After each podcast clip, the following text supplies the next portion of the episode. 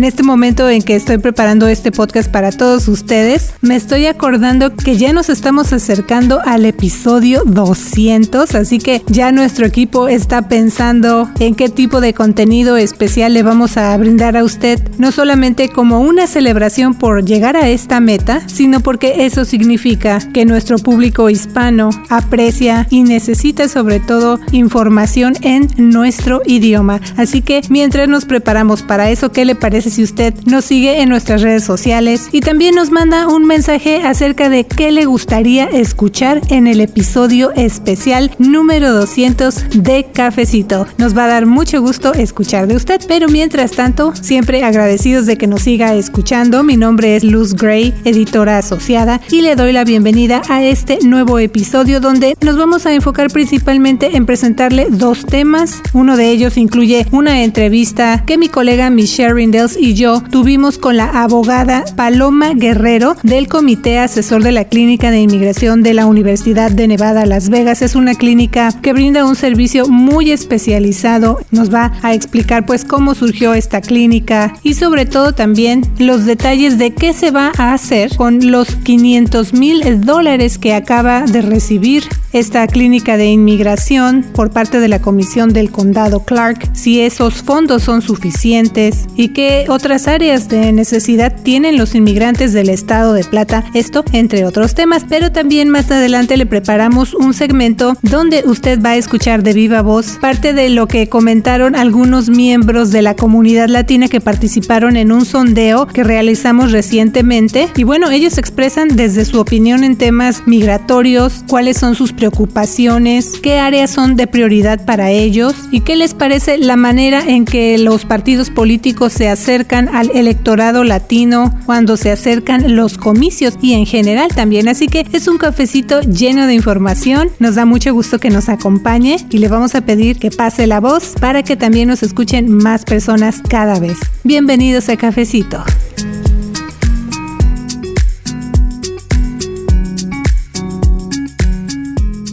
Hola, muchas gracias por invitarme. Abogada, la Escuela de Derecho William S. Boyd de la Universidad de Nevada, Las Vegas, que conocemos como UNLV, anunció que la Comisión del Condado Clark aprobó asignar 500 mil dólares a la Clínica de Inmigración de UNLV. Antes de entrar en detalles acerca de lo que significa eso para la comunidad inmigrante local, platícanos un poco acerca de por qué surgió la Clínica de Inmigración. La clínica de migración de UNLV empezó para dar recursos legales para una comunidad que es una mayoría de inmigrantes. Sabemos que aquí en Las Vegas tenemos una gran comunidad de inmigrantes que necesitan ayuda pues, cuando están detenidos de ICE o cuando necesitan ayuda para agarrar papeles y por eso empezó la clínica de migración. Abogada, ya nos ha platicado un poco de qué razones llevaron a que surgiera una clínica como esta para ayudar a los inmigrantes de la comunidad, pero también me gustaría que nos hable de una parte fundamental en el trabajo que se hace ahí en la clínica, que es precisamente abordar casos que involucran a menores que llegan a la frontera sin la compañía de un adulto. ¿Qué tipo de situaciones llevan a estos menores a emprender un viaje largo que a menudo también es muy peligroso y pues ellos buscan venir aquí a los Estados Unidos? Sí, esto todo va de la violencia que está en esos países de origen. Uh, muchos de ellos están aquí sin sus papás. Sus papás fueron los que vieron la violencia que estaba pasando en esos países y vieron que necesitaban salvar a sus hijos y por eso los mandaron aquí. Muchos de esos niños no quieren más que ir para atrás para estar con su familia, pero ahorita para ellos es cuestión de vida o muerte y por eso es que vienen para aquí y están aquí. Y un punto importante en nuestra conversación de hoy es que usted, de hecho, trabajó en la clínica de inmigración. ¿Cómo es la experiencia para los abogados que trabajan en proveer ese tipo de servicios con la clínica? Mi experiencia como abogada nunca va a ser más importante que las experiencias de nuestros clientes.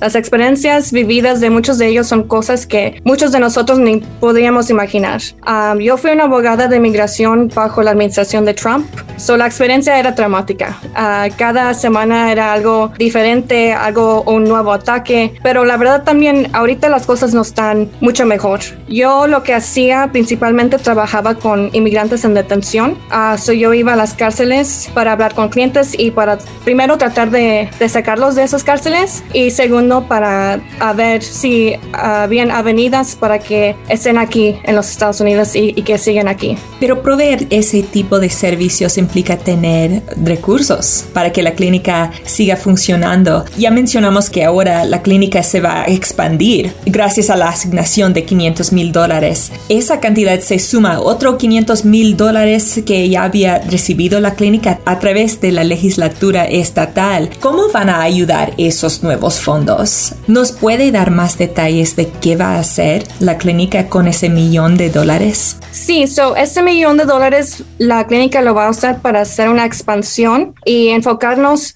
uh, más en recursos para personas que están detenidas por ICE y asistencia legal para esas personas. Esto es súper importante porque ahorita no hay, una persona que trabaje completamente gratuito para personas que están en custodia de ICE. So, si una persona está en custodia de ICE, tiene que pagar a un abogado que cuesta mucho dinero o si no, se tienen que representar ellos mismos. En las cortes de inmigración, si una persona no tiene dinero para agarrar su propio abogado, ellos tienen que representarse ellos mismos. Es diferente en diferencia como la, los cortes de, de criminal o de, de penalidad. Allí, si una persona no puede pagar por un abogado, te dan un abogado porque ellos ven que, que hay una libertad que puedes perder y por eso es importante que haya una persona que esté informada en las leyes, que esté educada en las leyes y que te pueda ayudar.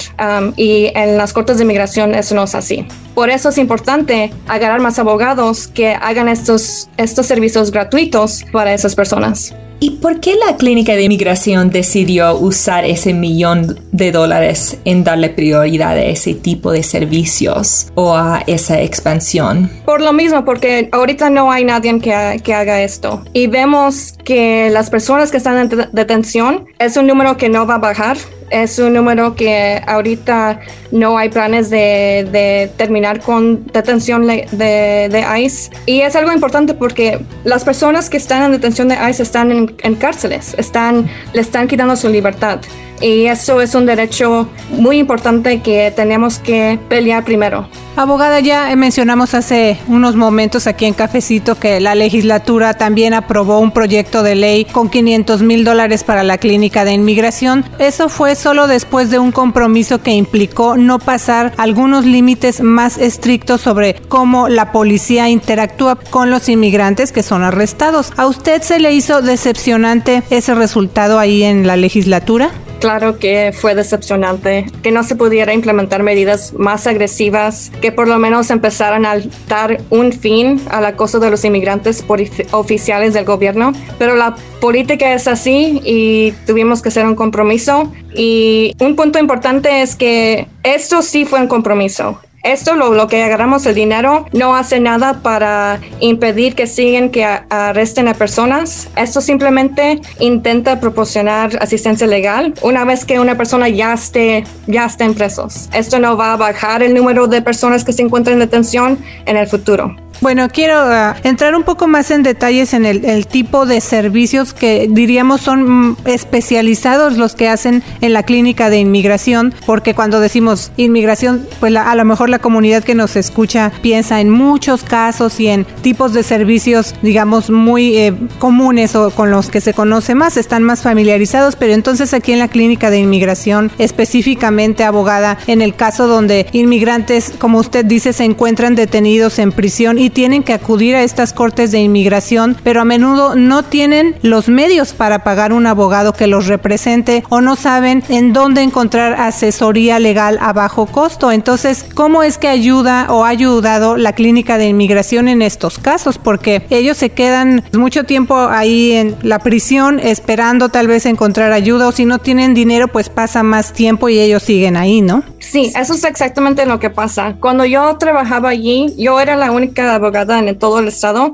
que hacía lo que, lo que yo estaba haciendo gratuitamente. Yo nomás me trabajaba con inmigrantes que estaban en detención. So, lo que pasaba es que personas en detención nos llamaban a nuestra oficina y nuestra secretaria nos anotaba las personas y luego yo me, daba, me daban esa información y luego yo iba a verlos en las cárceles, eh, hacía como un cuestionario para ver si había avenidas para sacarlos de, de, de esa detención o avenidas para pelear su caso en, en inmigración como el asilo. Usualmente era el asilo donde podíamos hacer una pelea legal para que se queden aquí en los Estados Unidos. Esos fondos recientes de un total de un millón de dólares para la clínica de inmigración representan un impulso en la atención hacia los inmigrantes en el sur de Nevada, pero ¿qué pasa con los inmigrantes de comunidades rurales en otras partes del estado? ¿Usted considera que Nevada cuenta con servicios suficientes para brindar asesoría legal de bajo costo a la comunidad inmigrante?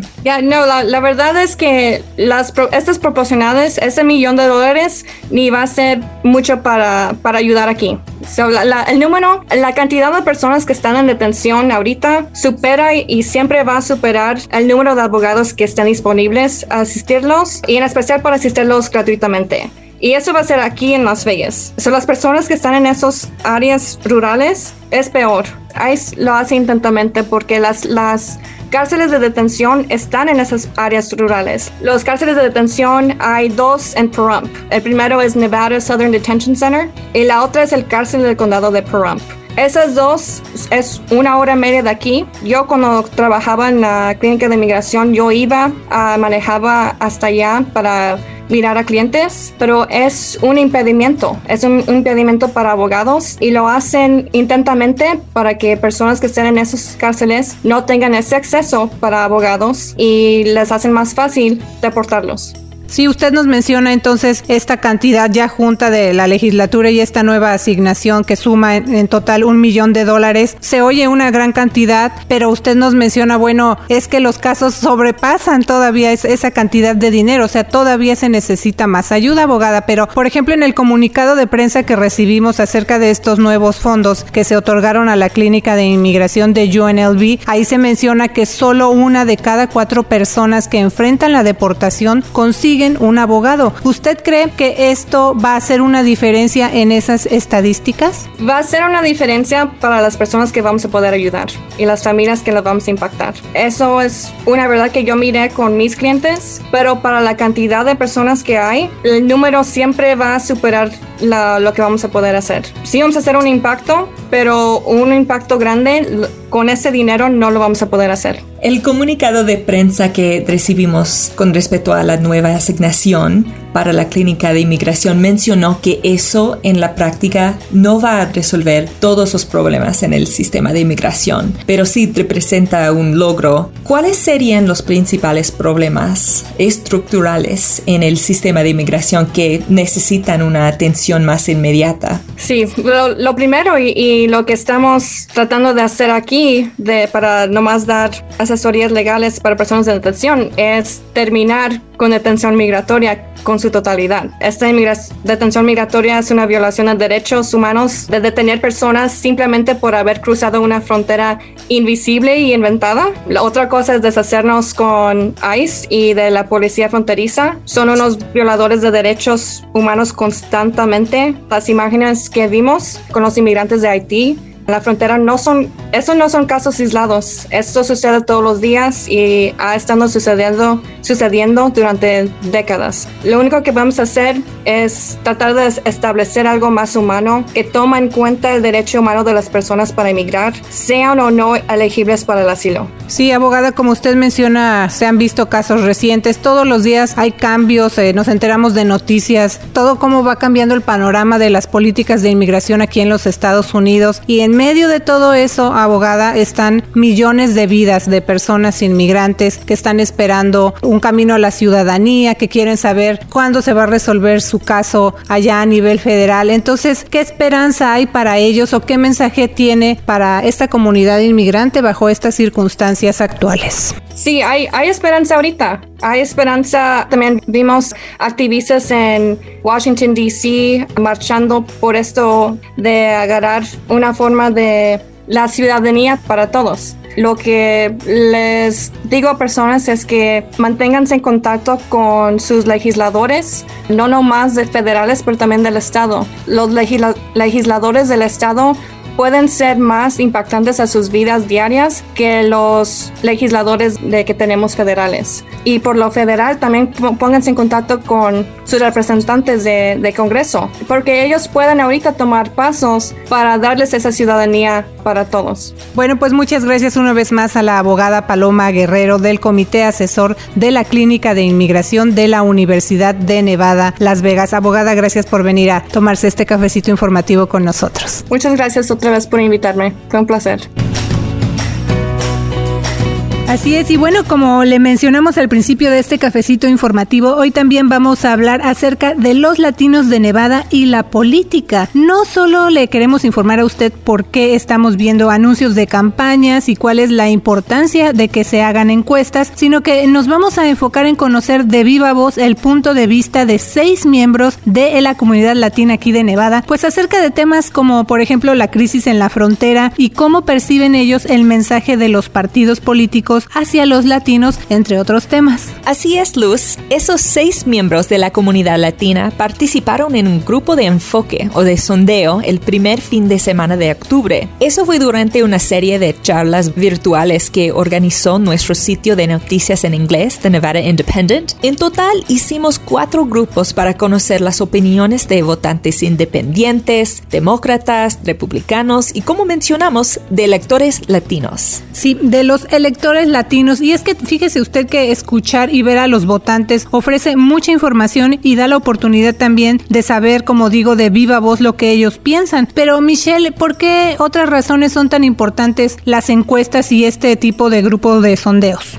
Sí, Luz, las encuestas ofrecen una vista de, cómo sientan la población en total, pero esos grupos de enfoque ofrecen una vista más personal, ofrecen opiniones individuales. A veces las personas tienen opiniones complejos. No es simplemente que sí aprueba lo que hace Joe Biden o no, no apoyo su trabajo. A veces es en el medio de eso. A veces hay, hay varias cosas que la gente le gusta y cosas que la gente no le gusta. Los republicanos y los demócratas no son los mismos. Hay, mucha diversidad entre todo partido, especialmente entre los votantes latinos. Así la mayoría de la gente votaron por Joe Biden, pero eso no significa que muchos no apoyan al presidente Trump y tienen otras opiniones y apoyan varias partes de la posición republicana y oponen a otros. Entonces,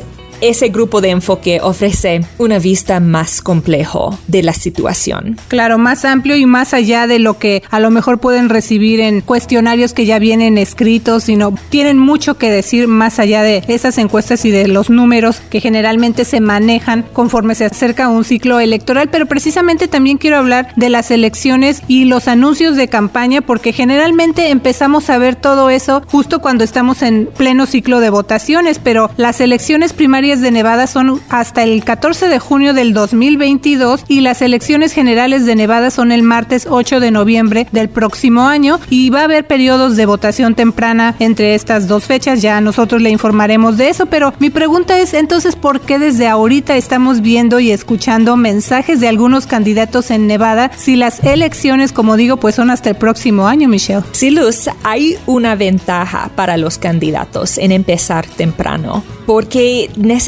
recaudar fondos. Eso es un punto importante porque necesitan miles de dólares, a veces millones de dólares para producir anuncios para la televisión, para hacer eventos de campaña, para tener empleados y es importante que son activos temprano y muestran una presencia en la comunidad muy temprano, porque cada vez el ciclo electoral empieza más temprano. Me parece que las elecciones de 2020 acabo de terminar, pero realmente las campañas de 2022 están muy activos en ese momento. Y eso es porque necesitan tiempo para reunir con la comunidad, para probar qué es el sentir de los votantes. Son populares no son popular, vale la pena gastar tanto dinero en esa campaña o deben ceder esa responsabilidad a otro candidato que tienen más apoyo en la comunidad. Entonces necesitan meses para hacer eso, aunque la votación no empieza hasta junio para las elecciones primarias y noviembre para las elecciones generales como decimos desde ahorita, como que empiezan ellos a eh, encontrar la dirección que le quieren dar a sus mensajes y a sus campañas. Así que desde ahorita por eso lo estamos viendo. Pero más allá de los números, lo que al final de cuentas determina ese camino y esos mensajes de las campañas es lo que expresan los votantes. Y por eso es que para nosotros fue muy interesante conocer todo lo que comentaron los seis participantes latinos de este grupo de sondeo que realizó nuestro portal de noticias de Nevada Independent. Por eso se lo estamos informando hoy aquí en Cafecito porque ahí vimos lo mismo latinos que han vivido durante décadas aquí en Nevada, que también personas jóvenes, inmigrantes y con diferentes ocupaciones y profesiones. Así es, Luz. Una de las cosas interesantes de esa charla era que coincidieron en que les gustaría que los políticos abordaran temas más allá de inmigración cuando se acerca de los votantes latinos. Vamos a escuchar lo que dijo Renee, quien lleva muchos años viviendo en Nevada y trabaja en el área de control de riesgos.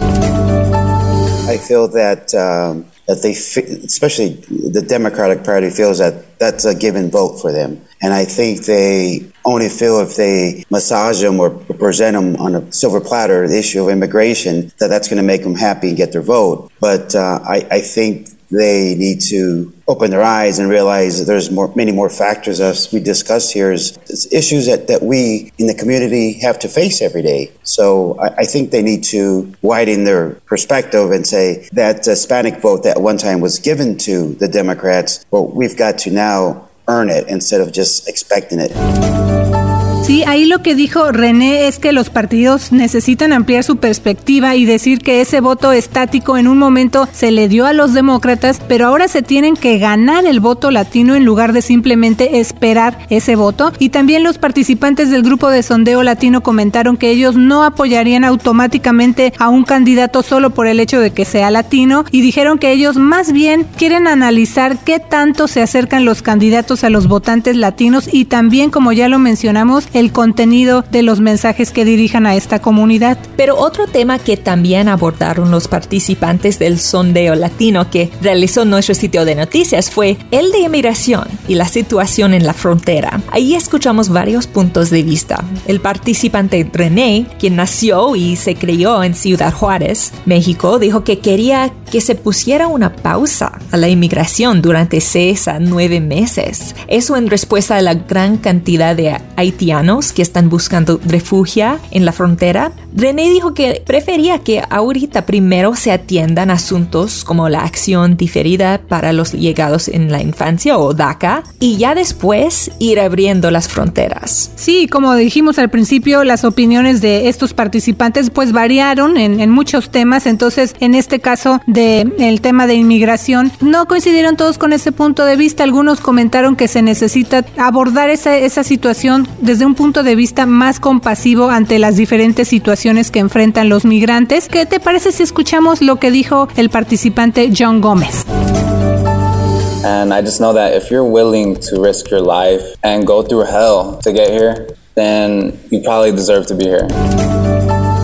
Lo que dijo aquí John Gómez es que si los migrantes arriesgan su vida y pasan por el infierno para llegar a los Estados Unidos, entonces probablemente merecen estar aquí. Sí, y bueno, en cuanto a lo que piensan acerca del desempeño del presidente Joe Biden en lo que va de su mandato, varios de los participantes de este sondeo latino que realizamos comentaron que ellos votaron por el presidente, también dieron respuestas que lo calificaban con un 50-50 y que le falta superar las expectativas, o sea, eh, no dijeron, bueno, está todo haciéndolo perfectamente bien o está muy mal, sino que están como que hasta ahorita va bien, pero está como 50 y 50, ¿no? Y esas respuestas se dan cuando la encuesta estatal que realizó nuestro sitio de noticias mostró que el 62% de los nevadenses tienen una opinión negativa del desempeño laboral de Biden y el 37% lo ve de forma positiva. Y otro punto es que si bien un análisis de encuestas de salida y otras investigaciones que se han hecho indican que los latinos de Nevada votaron por Joe Biden aproximadamente el doble de lo que votaron por Donald Trump el año pasado, la mayoría de los miembros del grupo de sondeo indicaron que estarían abiertos a votar por un republicano si se presentara el candidato correcto. Bueno, Luz, como dijimos al principio, las elecciones en Nevada son hasta mediados del próximo año, pero estamos siguiendo muy de cerca las candidaturas que se ha presentado hasta el momento para puestos clave, como la gubernatura, representantes de Nevada en el Congreso y otros más. Así que le invitamos a seguir pendientes. Nos escuchamos aquí en Cafecito. Le saluda la reportera Michelle Rendells. Así es, recuerde que le ofrecemos periodismo de fondo en nuestro idioma y usted ya puede leer esta y otras noticias en nuestro sitio informativo. Que tenga una semana llena de éxito. Le saluda la reportera Luz Gray con The Nevada Independent en español. Nuestro estado, nuestras noticias, nuestra voz.